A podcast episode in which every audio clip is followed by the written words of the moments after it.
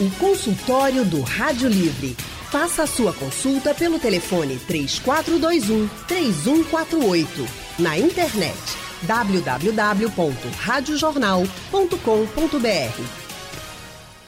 Consultório do Rádio Livre hoje vai falar sobre o trigo, esse cereal que é o segundo mais cultivado no mundo. Hoje é comemorado no Brasil o Dia do Trigo. E só para a gente ter uma ideia da importância dele na nossa alimentação, no nosso país, cada pessoa consome, em média, mais de 40 quilos de trigo por ano. Esse dado é da Associação Brasileira da Indústria do Trigo. É aquele pãozinho, macarrão, bolo, a pizza, o biscoito. Bem, mas há quem defenda que o trigo é um vilão na dieta. Será? Para responder a essa e a outras perguntas também, nós convidamos duas nutricionistas. Uma delas é Lígia Barros, Lígia é nutricionista, especialista em nutrição clínica, com formação em alimentação consciente e intuitiva e também é tutora do curso de nutrição da Faculdade Pernambucana de Saúde, a FPS. Lígia, muito boa tarde, seja bem-vinda ao consultório do Rádio Livre. Boa tarde, Anne. Boa tarde, Gleice. Um prazer estar aqui nesse dia tão especial, né? É verdade, prazer todo nosso em ter você aqui com a gente, Lígia. E a nossa outra convidada é Gleice Araújo. Gleice é mestre em nutrição, especialista em nutrição clínica e esportiva e professora universitária. Os atendimentos são com foco em doenças crônicas, longevidade e qualidade de vida. Gleice, muito boa tarde para você. Também seja muito bem-vinda aqui ao consultório do Rádio Livre. Boa tarde, Anne. Boa tarde, Lígia e a todos os ouvintes. Obrigada por mais essa tarde aqui com vocês. Muito obrigada a você por nos atender mais uma vez. E eu já vou começar com essa pergunta que a gente fez aí na chamada do consultório, né? Gleice, considerando que uma pessoa não tenha intolerância, o trigo é um vilão ou um injustiçado? Depende de que forma é a sua relação com o trigo, Anne. Ele é um alimento energético, porém hoje na mesa do brasileiro, ele fica mais predominante na forma refinada que é a famosa farinha branca que estamos habituados a estar presente nos bolos, nos biscoitos, nos doces em geral, e isso vai acabar trazendo consigo outros componentes que podem prejudicar a dieta, como aumento de gordura saturada, aumento de açúcares, excesso de sódio. Então, ele vai se tornar um vilão quando esses alimentos que contêm esses outros itens misturados estiverem em maior número na composição do seu cardápio. Então, não seria um vilão se a gente tem um equilíbrio, né, uma oferta nutricional na qual você consiga contemplar, ter prazer em consumir aquele alimento que você gosta e também respeitar a quantidade, que seria interessante em um planejamento de perda de peso, por exemplo. Lígia, e para você, o trigo é um vilão ou um injustiçado? Isso considerando que a pessoa que está se alimentando não tem intolerância, né? Então, é, como vocês sabem, eu sou uma defensora da, do equilíbrio. Uma das coisas que eu acho que é bem importante de, frisar, que você trouxe inclusive na chamada, é esse quantitativo de consumo pela população brasileira. É um quantitativo muito alto se a gente levar em consideração que é um ingrediente específico.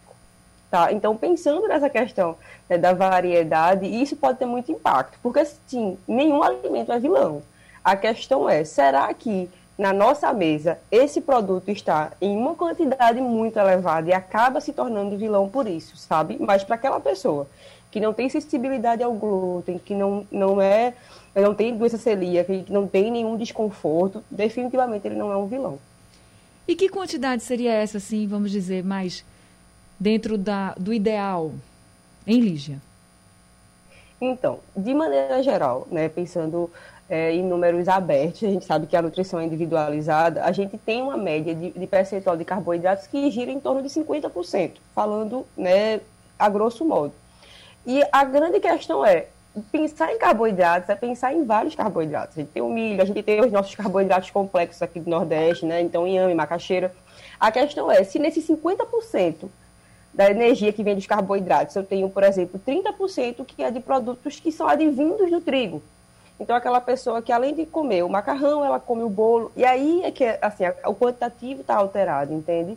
Então, a questão é, nesses 50% de energia que provém dos carboidratos, quanto eu consigo ter o máximo de distribuição possível? Entende? Entende. Então, por exemplo, numa mesa em que pela manhã, o pãozinho de cada dia, né? Ele é muito sagrado. Então, Sim. se a gente fosse pensar assim, na mesa do pernambucano, tem lá o pãozinho, tem também a macaxeira, ou o inhame, ou enfim. Escolhe um e come, é isso? É, de maneira geral, você entender quais são as suas porções. Então, assim, se você puder escolher, então tá, eu não abro mão do pão de manhã, tudo bem. Então, então vamos variar esses carboidratos ao longo do dia. Então, já que você vai consumir esse pão de manhã, precisa realmente consumi-lo à noite, pode ser outro carboidrato, para não ficar nessa monotonia, sabe? Entendi. E é importante, como você falou, o trigo faz parte da nossa alimentação, do nosso, do nosso hábito cultural, não é retirar. É realmente entender o porquê ele se tornou assim tão predominante. Tá certo. Gleice, você falou também dessa questão do trigo ser uma farinha refinada. É, o que seria, então, mais ideal para esse consumo? Quando falamos em uma farinha refinada, estamos associados a um alimento onde alguns nutrientes, como as vitaminas, as fibras e os minerais, foram perdidos durante a sua etapa de processamento. Então, uma farinha refinada, independente, por exemplo, de ser do trigo ou de outro tipo de grão, ela perde grande parte dos seus nutrientes e fica ali predominante o componente da energia, do aumento da caloria. Então, o equilíbrio fundamental seria fazer menos consumo de alimentos com farinhas refinadas e priorizar aquelas farinhas integrais. Digamos que o nosso ouvinte, ele não tem possibilidade de estar frequentemente consumindo uma farinha mais integral, pelo acesso, pela disponibilidade, pelo custo. Então, você pode equilibrar outros alimentos próximos para que outros componentes nutricionais sejam contemplados. Vou dar um exemplo aqui, já trazendo o pãozinho, que a gente acabou por discutir aqui fazem poucos momentos. Se você gosta, por exemplo, do pãozinho, some isso junto com a fruta com casca. Tá? Você aí vai conseguir trazer a, a presença né, de vitaminas e minerais, fibras, água, que é fundamental para a gente, de outro item e diminuir um pouco essa alteração, essa falta da fibra da vitamina presente nessa farinha refinada. E equilíbrio é fundamental. Nossa alimentação regional, ela contempla isso tudo, né? Tem muitos itens que podem acabar deixando nossa refeição ainda mais saborosa, colorida. Então, o pãozinho, ele tem que fazer parte de uma rotina nos quais os outros cafés da manhã da semana tragam outros alimentos. Até para que você se sinta mais é, agradável do ponto de vista de sabor, né? Você tenha realmente uma variedade e nutrientes também envolvidos. Agora, Gleice, ainda falando sobre o pão, e quando você fala dessa questão da farinha não ser refinada, né? Tem muita gente que fala assim, não, então tudo bem. Então vou comer pão integral de manhã e de noite. Tá tudo certo? Todo dia ou não? Do ponto de vista nutricional, ter apenas um alimento como opção vai te deixar com menos nutrientes né, nessa variedade. Seria prudente, por exemplo, como o Lígia já bem trouxe, pela manhã você tem uma preferência pelo pão, escolhe outro tipo de item à noite, né? Seria interessante realmente trazer esse equilíbrio. Porque o pão, mesmo sendo integral, com a inclusão desses nutrientes, também é uma fonte de energia. Então, talvez você fazer uma troca, por exemplo, de um pãozinho francês por três fatias de pão integral, do ponto de vista calórico, acaba sendo uma proporção até meio que um pouco injusta, né, nesse exemplo que foi dado. Então, realmente, é tentar entender o todo, o complemento desse pão, de que forma outros itens estarão junto dessa refeição, né, agregados para que tenhamos esses nutrientes oferecidos. Consultório do Rádio Livre hoje falando sobre o trigo. Muita gente acha que o trigo é um vilão na alimentação diária. Outras pessoas já defendem que ele é um injustiçado. E a gente está conversando agora com as nutricionistas Gleice Araújo e também Lígia Barros. Lígia, o que, que o trigo oferece de bom para a nossa saúde? É, a gente falou muito do conteúdo energético do trigo, mas ele tem um conteúdo proteico muito bom. E, é, na verdade, essa junção do conteúdo proteico com energético é que faz ele ser excelente para a fabricação de pães, de massas. E é por isso que é tão difícil substituir. O pãozinho feito com a farinha de trigo refinada, ele realmente tem uma textura e uma crocância diferente. Então, o trigo tem né, vitaminas do complexo B, tem uma quantidade de proteínas que é excelente. Então, por exemplo, pessoas que estão tentando fazer uma dieta vegetariana, vegana, que precisam de um incremento, o trigo é um aliado muito importante. E sim, é um grande fornecedor de energia e vai nos ajudar Agora, a gente... na nossa alimentação no dia a dia. Agora a gente tem aqui a pergunta do Bruno ele é de pau d'alho, ele está dizendo assim, um, como o trigo pode entrar de forma saudável para uma dieta ou até mesmo uma alimentação balanceada? Então, aquilo que a gente falou. É, a ideia é realmente variedade alimentar. Então, você não ficar preso é, excepcionalmente a um tipo de farinha. Então, se puder ter, por exemplo, a farinha de trigo integral, que vai ter mais fibras, excelente. Se você precisar fazer um pão com farinha de trigo refinado, porque vai ser mais macio. Então, variar o tempo de consumo. Realmente equilibrar a quantidade que você vai consumir desse item. De maneira geral, ele é um alimento muito positivo. Inclusive, a gente tem uma política no Brasil que ajuda as mulheres e as crianças, né, de fortificação de ferro e ácido fólico para a farinha branca. Isso. Então, assim, é importante pensar que isso é muito positivo para um cenário de anemia, para esse nosso cenário de dificuldades alimentares. A questão é como a gente entra com esse alimento no dia a dia. Tá certo. A gente tem o Marcílio que mandou uma mensagem para a gente pelo nosso WhatsApp. Vamos ouvir então a dúvida dele. Boa tarde, Anne Barreto. Meu nome é Tec Bond, eu sou aqui do IPSEP. Olha, veja só, é... eu como bastante pão francês pela manhã e pela noite, certo? Eu queria saber se o fato de é, a pessoa comer bastante pão interfere no fator da calvície, porque eu fiquei calvo muito cedo. Um abraço, Anne, e um abraço para todos que estão aí presentes. Abraço para você também, Marcílio Tecbon, de lá do IPSEP Gleice. Você sabe alguma relação sobre o consumo exagerado, vamos dizer assim, né, de pão, de alimentos à base de trigo e calvície? De maneira geral, esse indivíduo poderia apresentar esse quadro se tivesse um componente imunológico envolvido. O paciente com doença celíaca, é um indivíduo que tem um quadro de intolerância a glúten, ele pode ter manifestações extraintestinais, ou seja, que não são apenas no trato digestivo, então ele pode ter manifestações em pele, alterações também na saúde, né, de, de cabelos e unhas, mas de um indivíduo saudável que não apresenta doença celíaca não é comum. É, na nutrição, é muito comum associarmos também esses aspectos da calvície também com fatores genéticos. Então, nosso suporte seria um reforço de vitaminas e minerais, que talvez pode estar faltando se a variedade não existir. Então, se nós fazemos o consumo, por exemplo, de uma grande quantidade de pão pela manhã e à noite, não damos espaço para alimentos fontes de vitaminas e minerais. E talvez isso, de maneira indireta, esteja contribuindo para a calvície. Entendi. Agora, Gleice, que malefícios a gente tem malefício o consumo do trigo? Assim, a gente falou de alguns benefícios do consumo do trigo. Vamos pensar nesse consumo da farinha branca, principalmente, né? Porque é que a maioria das pessoas faz mesmo o consumo. Tem malefícios para a nossa saúde? A depender da quantidade, sim. Aqui estamos falando do ponto de vista nutricional. Então, quimicamente, o que, é que teríamos ali no trigo? Uma quantidade, por exemplo, um pouco maior de um carboidrato que é facilmente absorvido pelo corpo uma vez ele sendo refinado.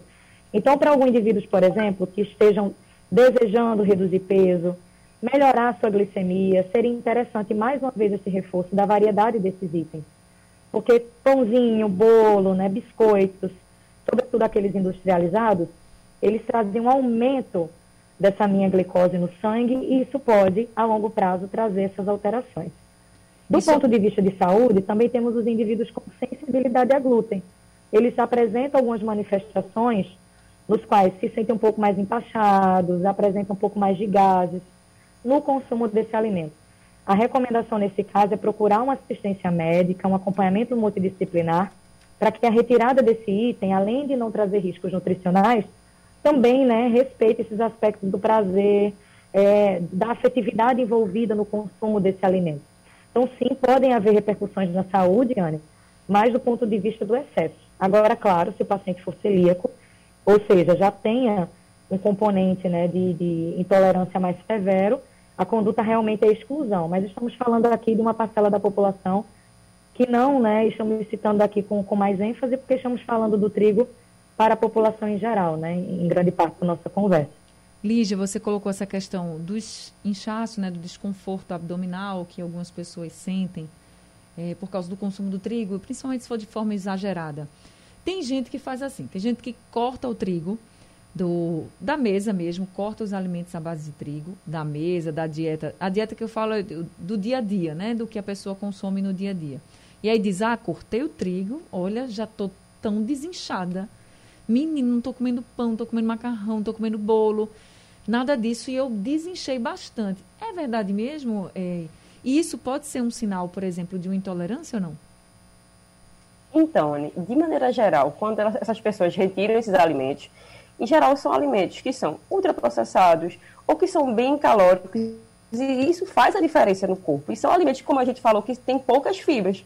Então a diferença vai ser sentida naturalmente. Então, assim, não é que a retirada promoveu qualidade, é que aquele alimento, por coincidência, ele também tinha, tinha trigo e também era um alimento que não fazia, não tinha tanta qualidade nutricional efetivamente.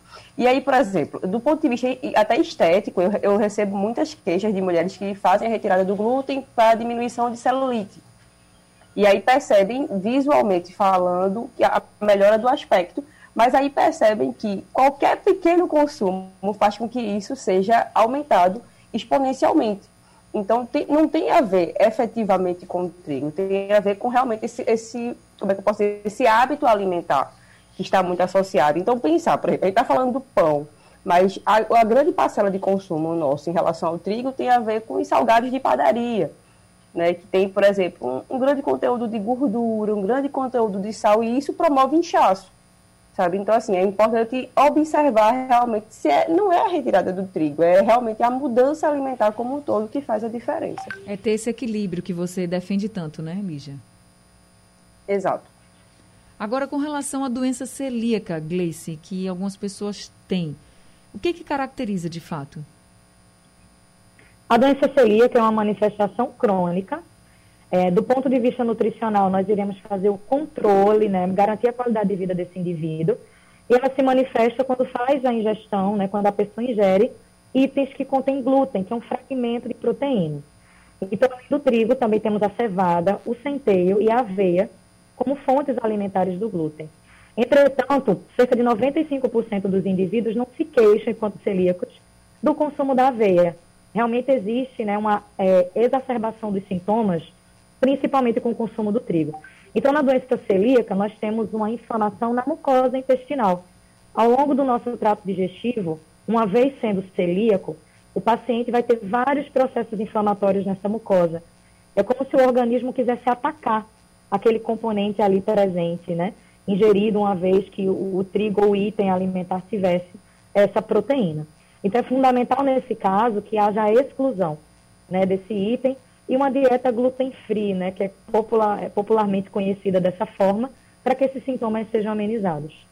Agora, Gleice, tem gente que por causa da estética mesmo, isso que a gente vem conversando, né, do, do inchaço, do parecer mais inchado também, a, a barriga mais distendida e tal. Então, tem gente que por estética acaba cortando de fato todo o trigo, assim, já não come mais trigo e dura muito tempo isso. E aí, quando volta a comer, sente muitos incômodos. A pessoa que deixa de comer de fato, que retira esse alimento, que tudo que vocês estão falando aqui é sobre o equilíbrio, né? A gente pode comer de tudo, mas a gente tem que ter muito equilíbrio e não exagerar em nada. E também colocando aí o trigo. Mas você retirar de vez da alimentação e depois voltar a comer, a pessoa pode desenvolver algum tipo de intolerância? Existe essa ligação ou não? É só porque realmente é um incômodo porque seu organismo não estava acostumado? Pode acontecer sim, o nosso corpo é extremamente sábio. Se você não tem a necessidade de quebra de algum componente que você ingere, ele, ele se auto-identifica como, ah, não vai ser preciso mais fazer né, esse trabalho de produção aqui de enzimas, de componentes para poder realizar a digestão. Então, seria prudente realmente fazer um equilíbrio. Até porque, Ana, essa melhora do trato digestivo, como o Lígia também já trouxe, tem muita relação com a diminuição do que o trigo, né, em conjunto também vai trazer nesses alimentos. Então, quando a gente pensa, por exemplo, em um biscoito recheado, nós temos os corantes, temos a gordura saturada e trans, temos o açúcar, e isso sensibiliza muito a nossa mucosa intestinal. Obviamente, com a retirada desses itens, e aí o trigo vai junto, temos né, uma redução desses sintomas. Então, seria prudente realmente essa retirada ser de maneira delicada. Temos que reforçar aqui o valor emotivo da alimentação. Alguém que passou a vida toda consumindo um pãozinho com café pela manhã vai ficar muito triste e não vai conseguir ter aderência a um plano alimentar se essa retirada for brusca. Então, nada melhor do que trazer esse equilíbrio, fazer uma retirada de forma equilibrada para que outros alimentos sejam inseridos depender do tempo, esse indivíduo até nem perceba a retirada das fontes de trigo à medida que o tempo passa. Então, realmente pode acontecer. Essa sensibilidade após, né, não só no glúten, mas também na retirada repentina da lactose, outro exemplo, pode trazer sim esses sintomas. É, para você retirar algum alimento, algum grupo alimentar do, do seu dia a dia, da sua dieta, tem que ter orientação também, tá, gente? Porque às vezes a gente fica aí numa agonia danada, ah, eu quero perder peso, eu quero melhorar o meu aspecto, eu quero diminuir a barriga, vou cortar o trigo, por exemplo, né, que a gente está falando de trigo, e aí vai dar tudo certo.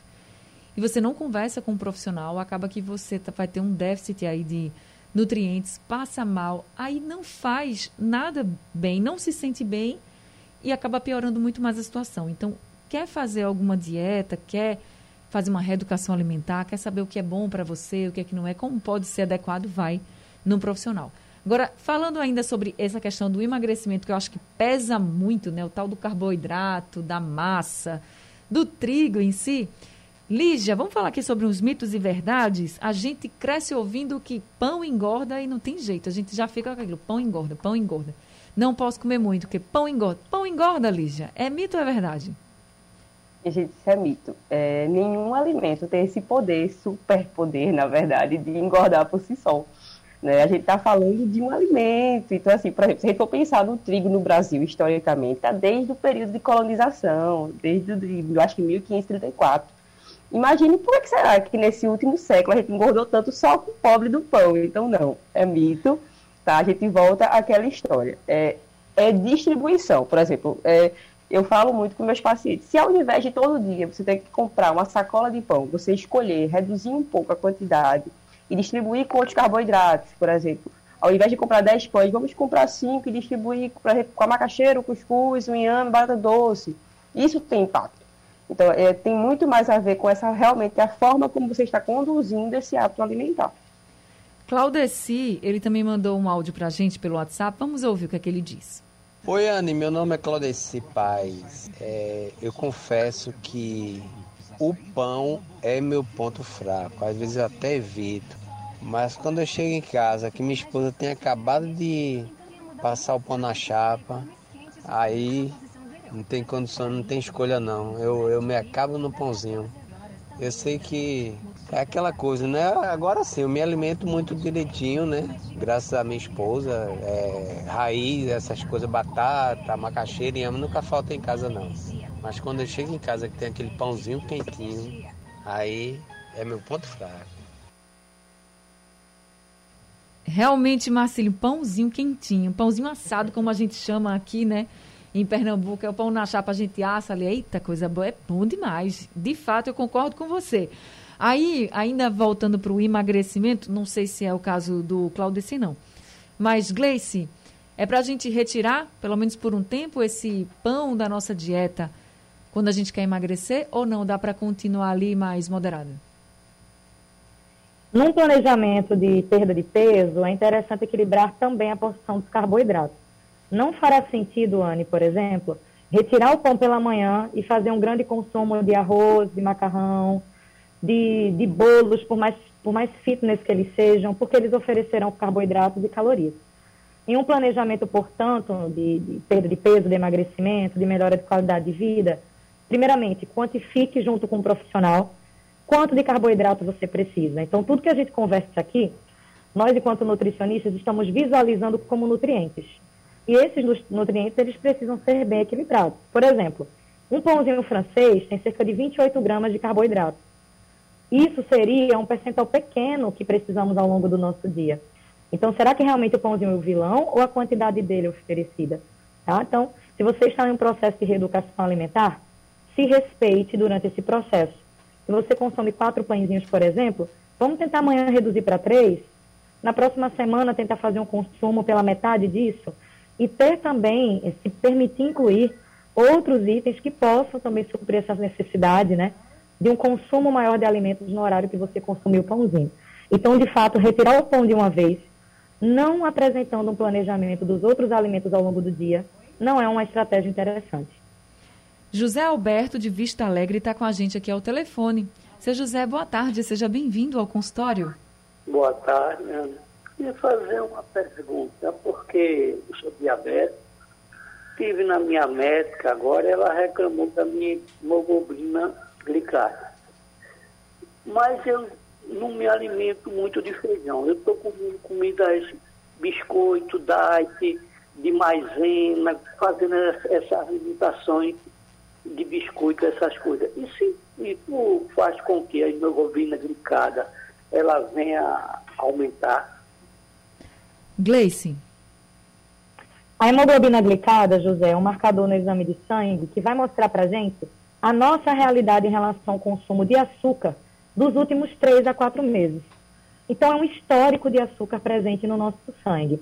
O consumo desses alimentos, o biscoitinho maisena, o biscoito, por mais que seja diet, lembrando que também vai ter outros itens que vão oferecer energia, calorias e os carboidratos, tá?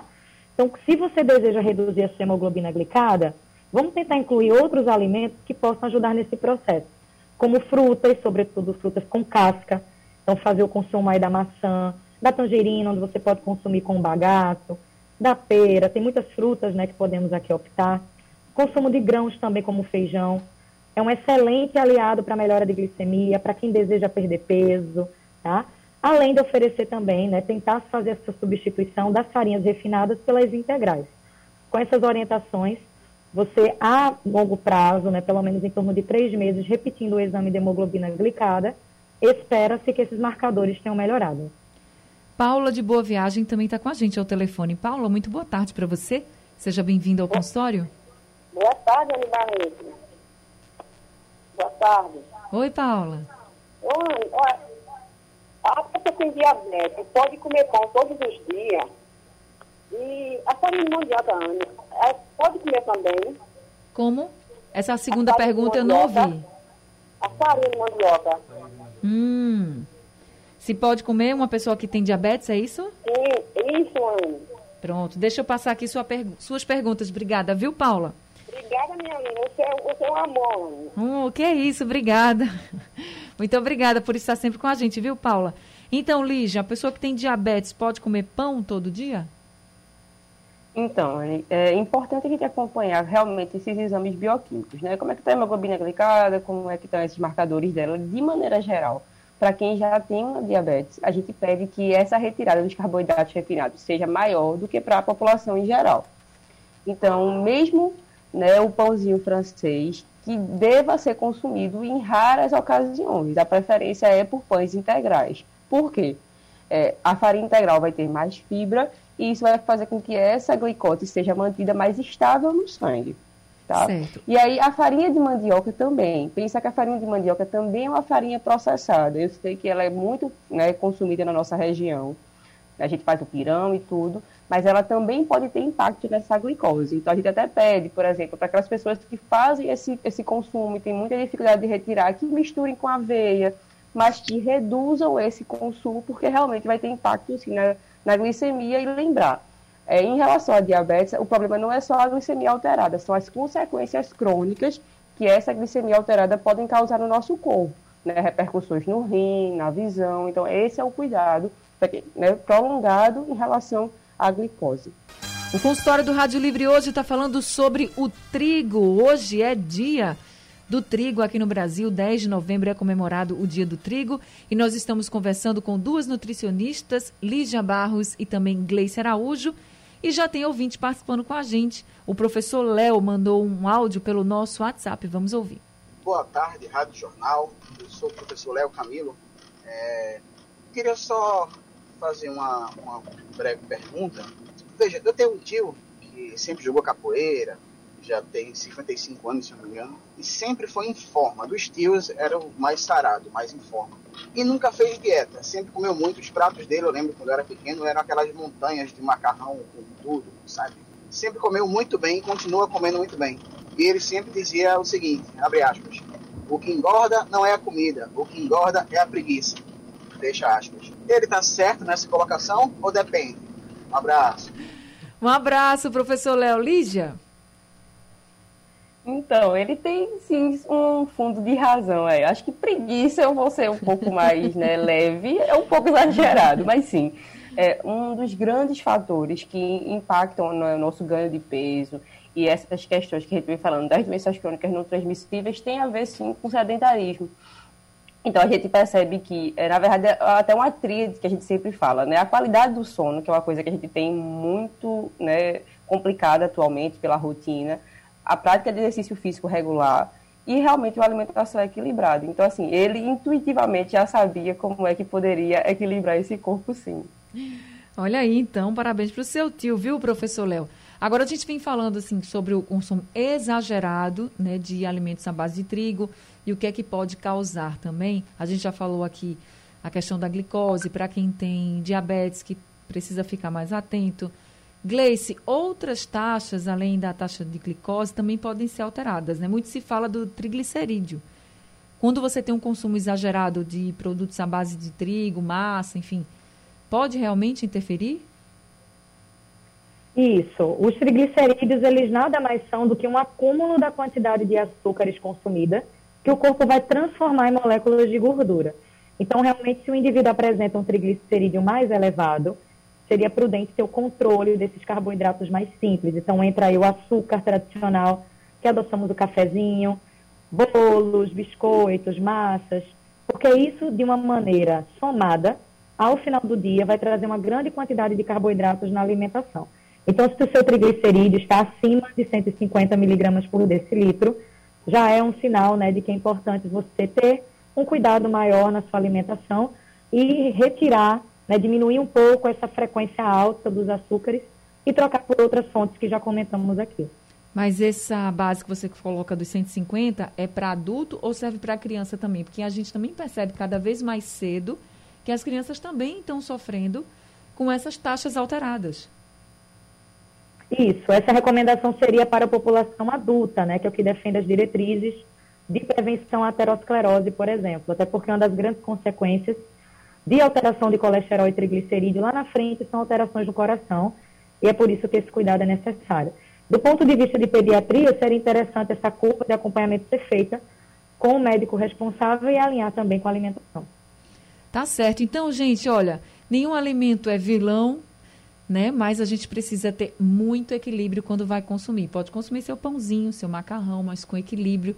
Essa é a mensagem que fica aí nesse dia do trigo das nossas nutricionistas Lígia Barros e também Gleice Araújo. Ah, se vai fazer dieta, procura um profissional de nutrição, tá? Um nutricionista para poder você seguir uma dieta direitinho e que faça você chegar no seu objetivo com saúde, que é o mais importante. Gleice, muito obrigada por mais esse consultório de hoje. Uma boa tarde para você e até a próxima. Ah. Anne, Lígia, ouvintes, muito obrigada por mais essa tarde. Até a próxima. Lígia, muito obrigada também por mais esse consultório, por todas as orientações e até a próxima. Até a próxima, Anne, até a próxima, Gleice. Um beijo a todos os ouvintes e moderação. Obrigada também a todos os ouvintes que participaram com a gente. Daqui a pouquinho o consultório do Rádio Livre está disponível no site da Rádio Jornal e nos principais aplicativos de podcast. Sugestão ou comentário sobre